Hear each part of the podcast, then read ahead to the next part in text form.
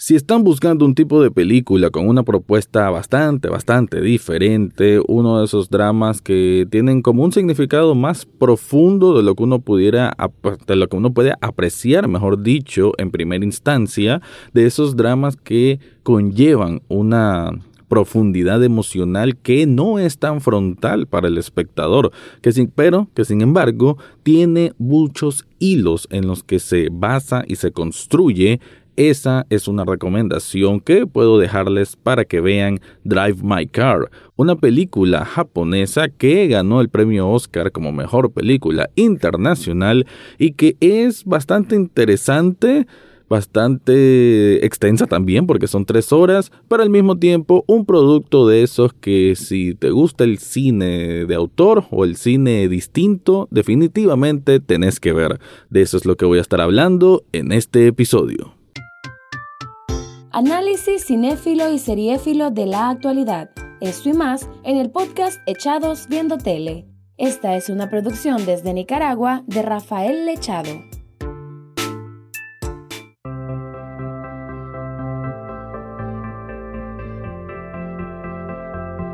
Bienvenido o bienvenida a un nuevo episodio de Echados Viendo Tele, el espacio para escuchar críticas, comentarios, opinión del mundo de las series y algunas veces de películas.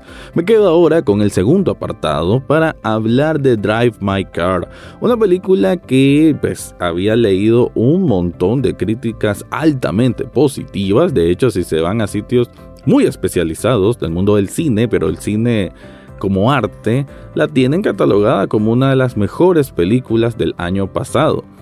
Puedo decir de que puedo entender el por qué viene ese arraigo tan positivo, ¿no? De, buen, de esa corriente de una crítica tan tan fuerte en cuanto a alabar todas las virtudes que tiene esta obra de, de, un teatrista y con su confrontación a un duelo y a cómo seguir la vida después de ese duelo. Podemos decir que por ahí va esta trama.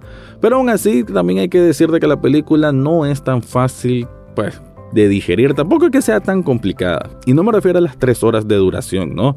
Porque obviamente si no, no es el mismo público probablemente el que va a disfrutar las cuatro horas de la Liga de la Justicia o las tres horas de, la última película de Batman y que va a disfrutar de igual manera Drive My Car. Pues creo yo que si, si tu abanico de gustos cinéfilos no no es tan amplio y te gusta más simplemente el cine un poco más comercial, pues difícilmente esta película te, va a penetrar a como puede penetrar a otros que tal vez nos gusta ver un poquito más de variedad en el fantástico mundo del cine.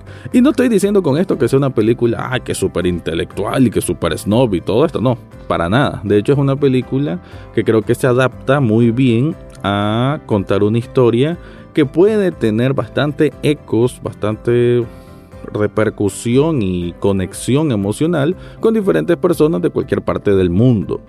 Eh, aún así, pues puedo decir de que el ritmo no es el más acelerado del mundo, tiene un ritmo pausado, sin embargo como que va muy bien como contando en, eh, en, ciertos capítulos, digamos, ¿no? Lo que va sucediendo. Y de alguna manera, pues se sobrelleva la película. El ritmo que propone se sobrelleva y se entiende. Claro, hay que mentalizarse a lo que se está viendo. Creo que eh, para hacer una película, obviamente, de Japón, eh, no podemos decir que o sea, tal vez algunos pueden pensar, ah, ok, tal vez tiene el ritmo de la último boom que ha sido el cine o las producciones coreanas. En realidad no, no es Parasite. Parasite, de hecho, es una película pues bastante entretenida, o sea, que su propuesta pues entretiene, aunque sea una historia de, misterio y, de muchas, bueno, hay muchas connotaciones sociales, ¿no? En, en, en Parasite. Aquí vamos a encontrar una historia que se cuenta de una forma más lenta, más introspectiva, podemos decir también, y que va, aunque sí nos va a encerrar bastante en, en que ok, nos presenta mucho el dibujo, los rasgos de los personajes, no siempre nos va a contar todo acerca de ellos. Lo vamos a interpretar por sus acciones o por sus silencios, porque la película no es que siempre esté con diálogos constantes para que determine qué están sintiendo estos protagonistas, ¿no? No es ese tan, tan frontal, pues, en, en la propuesta narrativa o en su propuesta argumental, ¿no? De qué están sintiendo los protagonistas, sino que ellos van haciendo una serie de acciones y uno debe entender, pues, que lo hacen motivados desde qué punto por las cosas que nos van contando así a cuentagotas. Hablando de la trama como tal, tenemos a un teatrista que está casado con una mujer que es guionista, que también está vinculada al mundo del teatro y la televisión, y que aparentemente llevan una relación bastante sana, con, con buen sexo, y así comienza la película, de hecho, ellos dos en la cama. Y como que uno apoya al otro porque la mujer, ella tiene ideas de nuevos guiones mientras está teniendo relaciones. Y lo que hace el esposo es como ayudarla a recordar al día siguiente, mira qué fue lo que dije. Y ahí pues tienen esa combinación y esa cohesión ¿no? de, un matrimonio. Sin embargo, a medida que avanza la película, nos damos cuenta que no es el matrimonio más unido que hay, porque em, están pasando por un proceso ambos de, de duelo. Esto no está en spoiler porque en realidad esto sucede en los primeros 20 minutos de la película. Además que creo que este tipo de película sí es mejor explicar un poquito más para invitarte a ver si la, si, si la vas a dar una oportunidad o no, porque pues son tres horas, ¿no? Entonces creo que no voy a contar mayor spoiler, pero sí, sí quise ampliarme un poquito más para plantear mejor la situación y que tomes la decisión si la vas a ver o no. Entonces, eh, a raíz de, de esta relación que está un poquito quebrada, pero al mismo tiempo como que tienen un cierto entendimiento de cuál es la dinámica de pareja que llevan, que podemos decir que es casi una dinámica de pareja abierta por parte de uno de ellos, esto, bueno, va a va a llegar un punto en que, bueno, de, que, exista esa dinámica a que ya no exista más, ¿no? Ahí no puedo decir más el, el spoiler o no. Pero sí que la película, como en su primera media hora, cambia su dinámica, pasa un tiempo y luego vemos el, el resto de lo que sigue, ¿no? Siempre nos vamos a centrar en la vida del, del teatrista, quien se va a mudar a Hiroshima para montar una obra del tío Vania. El tío Vania es una obra de teatro de Anton Chekhov, quien este, este protagonista que tenemos, pues él tiene, bueno, se lo sabe de memoria, pero no va como actor, que es lo que él hacía normalmente, sino que va como director de dicha obra.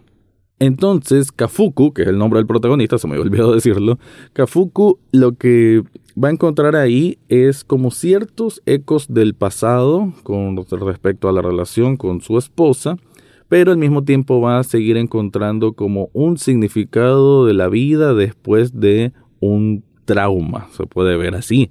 Además va a encontrar a una conductora, que por eso viene el nombre de esta, de esta película, porque a él, la compañía de teatro que lo contrata, le asigna una conductora específica para que lo, que lo mueva del hotel a donde hacen las prácticas, donde va a ser la exhibición de esta obra, y es Misaki. Entonces Misaki es una joven de 23 años, algo así, que pues obviamente no tiene mayores estudios eh, y como que no están para nada relacionada en la vida de teatro con él, pero lo lindo de esta historia, y creo que ese es el enganche porque me gustó, de hecho se me hace una historia muy original y muy bien llevada, es que desde, desde lo que primero vemos en la primera parte de la película, el el carro rojo, un SAP 900 que conduce Kafuku, es su espacio como de concentración y de inspiración. ¿En qué sentido? Él practica las obras en un cassette, lo pone en la casetera del vehículo y ahí va practicando los diálogos de la obra como para memorizarlos. Y quien, quien le ayuda, o sea, quien graba eso, la contraparte de su diálogo, es la esposa. Y eso es una práctica que ha venido haciendo por mucho tiempo y que lo mantiene cuando llega a Hiroshima y a toda esta parte que es la, la parte medular donde se desarrolla la película. Y en donde va a cambiar un poco, digamos, la dinámica de sus prácticas habituales en esos largos caminos de, de, la, del trabajo a su casa, va a ser con esta conductora Misaki que va de alguna manera indirecta, pues también ser parte, ¿no? De esa de esa conversación, digamos, ¿no? De Kafuku con su, con su esposa Otto, eh, me refiero conversación virtual por el cassette que está grabado. Entonces, desde ahí se va a generar una, una relación curiosa entre ambos, ¿no? Como que ambos tienen curiosidad por el otro, pero no una curiosidad desde el sentido amoroso, sino como de, de seres humanos que parece que encuentran entre ambos que algo tienen roto por dentro o que están heridos por dentro y como que se van a ir descubriendo capa por capa, pero de manera muy casual, muy espontánea y que gradualmente va a llegar a ser algo más más fuerte, ¿no? Un vínculo emocional más importante. También hay otros factores con los con los actores, con el elenco que se escoge para hacer esta obra de Tío Vania que también van a repercutir en las acciones del protagonista. Pero bueno, voy a ampliar un poco más al respecto, pero antes te quiero contar algo.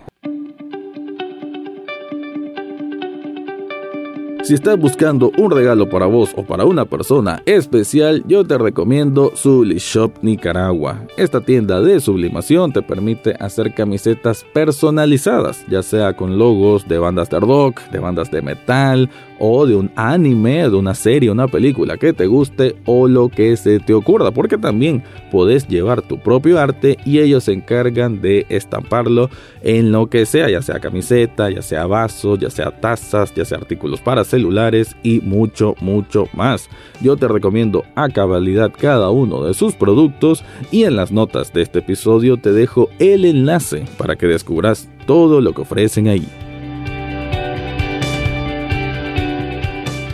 Continuando entonces con cómo es que se desarrolla Drive My Car, puedo decir de que sí es una película a fuego lento, pero que curiosamente, eh, y aunque lo dije pues de que no es el tipo de película que le va a gustar a todo el mundo, aún así el ritmo, que sí, pues insisto, que, es pausado, pero no, no llega a ser tan cansado. Incluso a nivel de cinematografía es curioso, es curioso porque no, no ofrece aquellos planos demasiado artísticos sino que son a veces como muy fríos incluso, pero es parte de la intención. Aquello como un poquito desolado, o, o sea, desolado no me refiero solamente en, en, vacíos, sino desolados incluso desde, desde el temple de la personalidad de, de, la persona que estén mostrando, ¿no? Aquí lo dije, ¿no? Hay gente que está superando traumas, por eso es parte, creo yo, del, de la construcción argumental de esta historia, el que estos dos, el, teatrista y la conductora, pues que estén en esas etapas que están superando ciertos elementos de sus pasados, ¿no? O sea, están reconciliando con sus pasados para poder ver hacia el futuro. Ese es como, digamos, el, mensaje que nos da esta película. Pero como decía, eh, también Kafuku va a encontrarse eh, cuando están seleccionando a este elenco para Tío Vania, a una persona, un muchacho joven que es como un, bueno, un actor que fue importante en el mundo de la televisión ahí en Japón y que tuvo que ver con su esposa. Y ese reencuentro va a ser bastante, bastante curioso, ¿no? Entre ambos que sí van a tener una cercanía, pero como que uno estudiando al otro y las razones del por qué uno estudia al otro son, son bastante, eh, bueno, eh, ¿qué iba a decir? Originales, ¿no? Son bastante auténticas. Creo que es algo que un, pues, es muy diferente a lo que probablemente se haría en una película estadounidense, incluso una película europea, pero la relación entre ambos pues se hace bastante distinta, ¿no? Porque al final el factor común que tienen es que ambos conocieron hasta cierto punto a profundidad a Otto, que así se llama la esposa de Kafuku, y ellos tienen esa intención de acercarse el uno al otro para como descubrir quiénes son por dentro.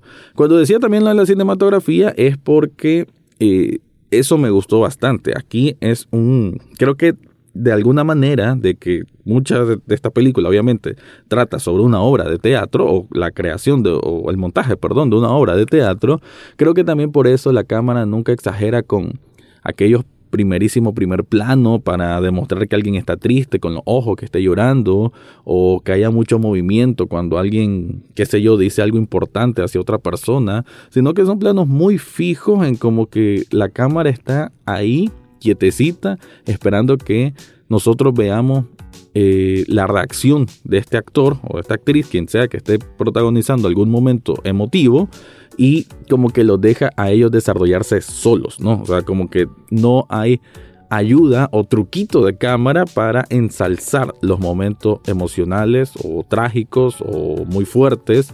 Entonces, e, esa parte me pareció bastante, bastante interesante, ¿no? Como que una visión muy humana para representar esas emociones. De hecho, hay una escena que me pareció súper, súper genial, la verdad. Bueno, es una escena que la voy a recordar, creo que es lo que más voy a recordar de esta película, en que, ya lo mencioné, el personaje de Kafuku está con este actor más joven, japonés, y están en un viaje en ese vehículo, en ese SAP 900, y es de noche, y como que le están dando ride, pues, al al muchacho joven. Y es, eh, está todo oscuro y ellos están teniendo una conversación bastante reveladora sobre algo de Otto, sobre esta mujer. Y la cámara se centra casi que ambos están viendo hacia la casa, se están viendo el uno al otro, pero ambos están viendo directamente al lente. Entonces como que nos están hablando a nosotros. Y como la conversación se va volviendo más misteriosa, más lúgubre, más incluso terrorífica por las cosas que más o menos se están contando, porque puede ser hiriente, me refiero, no un terror en cuanto al terror interno de alguien de escuchar una, una revelación hasta cierto punto hiriente. Esa parte me pareció genial, ¿no? Porque se volvió un, tono tan oscuro y creo que las actuaciones y la manera como, como hablan, creo que lo hace perfecto, ¿no? Una escena que se vende muy, muy bien como un momento de tensión, pero al mismo tiempo de cierto admiración, romance, podemos decir. Es una escena con muchos, muchos elementos combinados y que creo que queda bastante bien. Pero bueno, para concluir entonces, Drive My Car no es una película que le puedo recomendar a todo el mundo. Sí es una película que me gusta eso del del manejo del tejido emocional, ¿no? De personas que necesitan como conciliarse con sus pasados y ver hacia adelante y tener de excusa todo esto, el montaje de una obra de teatro donde hay múltiples idiomas, eso está súper, súper interesante, ¿no? Hay, hay idioma chino mandarín y, una, incluso una persona que, que es a ver, que es muda, no es sorda, solo es muda, entonces tiene el lenguaje de, de, señas coreano, es japonés, chino mandarín, lenguaje de señas y coreano, ¿no? Es una obra de múltiple lenguaje, entonces cuando las personas van a ver la obra hay una gran pantalla donde están los subtítulos y eso se me hizo muy inclusivo, súper interesante, súper original, pues o por lo menos yo desconocía que hubiese obras así, pero conocerlos a través de esta película se me hace muy bien y como lo dije, usar de excusa toda esta trama para mostrarnos un poco este del mundo del teatro, creo que combina a la perfección, muy orgánico, muy muy auténtico y muy bien logrado. Con eso me despido, pero antes te recuerdo que Echados Viendo Tele también es un programa en Canal 8 de Nicaragua, sábados a las 9 de la noche, con repetición domingos a las 9 de la noche. Ahora sí me voy, ese fue mi review de Drive My Car. Eso fue todo por hoy en Echados Viendo Tele. No olvides suscribirte desde tu sitio favorito, ya sea Spotify, Apple Podcast, Google Podcast o hasta en YouTube. En las notas del podcast encontrarás el acceso a Facebook, Twitter e Instagram, además de cómo hacer una donación de un café virtual a este programa. Gracias por escuchar y serán hasta la próxima semana.